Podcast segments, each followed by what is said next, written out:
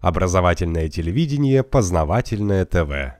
Почему э, я исхожу из того, что вот эта вот нестабильность, гражданские войны на постсоветском пространстве не просто инициируются Соединенными Штатами, они могут ими не, не инициироваться, то есть являются неизбежным следствием их политики. В принципе, с моей точки зрения, эта неизбежность исходит из э, средины 70-х, из начала середины 70-х годов, когда Соединенные Штаты отчетливо начали проигрывать экономическое соревнование Советскому Союзу, им понадобилось найти дополнительный ресурс для того, чтобы, э, во-первых, продемонстрировать э, витрину капиталистического общества более выгодную, чем витрину социализма, э, во-вторых, удержать э, возможности сохранения военно-политического доминирования хотя бы в своей части э, планеты, и в-третьих, сохранить навязанному Советскому Союзу гонку вооружений, которая в значительной степени сковывала э, ресурсы СССР. Тогда Соединенные Штаты пошли по достаточно простому, но эффективному пути. Они э, пошли по пути заимствования у будущих поколений за счет э, контроля над э, мировой резервной валютой и теоретической, подчеркиваю, теоретической, а не практической возможности печатания бесконечного количества долларов. Единственное, что в 70-е годы эта теоретическая возможность практически совпадала э, с практической. Они начали, кстати, беззастенчиво черпать из э, кармана будущих поколений и за счет этого аккумулировать средства здесь и сейчас. То есть в то время как Советский Союз мог располагать только э, теми средствами, которыми располагает это поколение в этом году, Соединенные Штаты, ну так упрощенно говоря, аккумулировали в этом году средства за десятилетия вперед. За счет этого они получали возможность и сохранять э, сказать, геополитическое доминирование своей части планеты, и э, активно противодействовать Советскому Союзу в военно-политическом плане, и э, поддерживать высокий уровень жизни, ну, по крайней мере, на территории самих Соединенных Штатов и в Западной Европе. К тому моменту, когда э, Советский Союз сломался, в значительной степени сломался психологически, то есть сломалось его руководство, возможности вот этой вот экономики доллара, экономики заимствований из будущего, были исчерпаны, потому что любой кредит требует покрытия.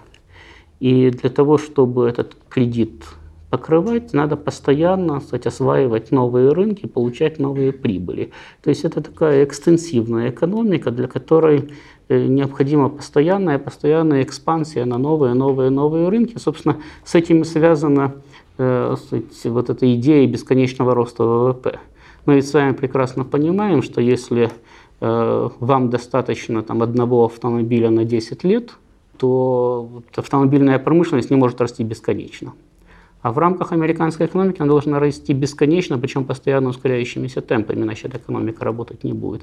А следовательно, надо освоение новых рынков. Вот слом Советского Союза в начале 90-х дал Соединенным Штатам эти новые рынки и отсрочил крах э, этой экономики. Но отсрочил очень ненадолго, потому что Земля конечна, а потребности расширения американской экономики бесконечны. И, следовательно, очень близко просчитывалась, э, просчитывалась ситуация, тем более она должна была просчитываться американскими политиками, когда Соединенные Штаты опять столкнутся с тупиковой ситуацией. То есть э, все существующие рынки будут уже освоены, понадобятся новые. Значит, известно, что рынков на Луне нету, на Марсе нет, на Юпитере нет. Значит, в соседние галактики человечество тоже не полетело. Осваивать их можно только на планете Земля а следовательно осваивать их можно только отбирая у тех, у которых они есть. У России, у Китая, у Европейского Союза, потому что все остальное Соединенные Штаты уже освоили. Это, конечно, не отменяет военно-политического и финансово-экономического краха Соединенных Штатов. Но это откладывает его на послезавтра. То есть по принципу все остальные умирают завтра, я умираю послезавтра, поэтому я нахожусь в лучшей позиции, чем все остальные. То есть это делало неизбежным конфронтацию Соединенных Штатов с Российской Федерацией, просто потому что Российская Федерация была единственным ядерным государством, способным уничтожить Соединенные Штаты. То есть это было единственное государство, способное противостоять американскому диктату по принципу, ну хорошо, мы слабее, но тем не менее выиграете вы, значит, умирая на нашем трупе. Это не победа. Поскольку, опять-таки, ядерную войну развязать было невозможно, так как ядерная война – это взаимное уничтожение, э, а в любой другой войне, опять-таки, победить тоже невозможно. Следовательно, надо было провести примерно ту же самую операцию, что и с э, Советским Союзом. И, наверное, Соединенные Штаты провели бы сказать, операцию удушения России в объятиях, потому что достаточно было не дразнить русский народ, не демонстрировать Э, свое превосходство, не унижать, скажем, Россию в Югославии, там, в Сербии, еще где-то, демонстрируя, что не способна защищать своих союзников, как это происходило при Ельцине. Дать возможность значит, почувствовать себя, ну, может быть, не сверхдержавой, может быть, не великой державой, но уважаемой региональной державой, встраивающейся в э, сказать, западный мир – и примерно там, к 20-25 году Россия ничем бы не отличалась от современной Германии или Франции, которые, конечно, суперсуверенны, но пинать их из Вашингтона можно как угодно. Э, если Соединенные Штаты начали активную экспансию на э, постсоветское пространство, начали активно двигаться к российским границам, начали активные провокации возле российских границ, начали явно влазить в российскую сферу влияния и пытаться явно унизить э, российское государство для того, чтобы вызвать противостояние между властью и народом внутри Российской Федерации, это происходило не от хорошей жизни, а от того, что, как я уже сказал, потребности расширения экономики бесконечны, и мир конечен.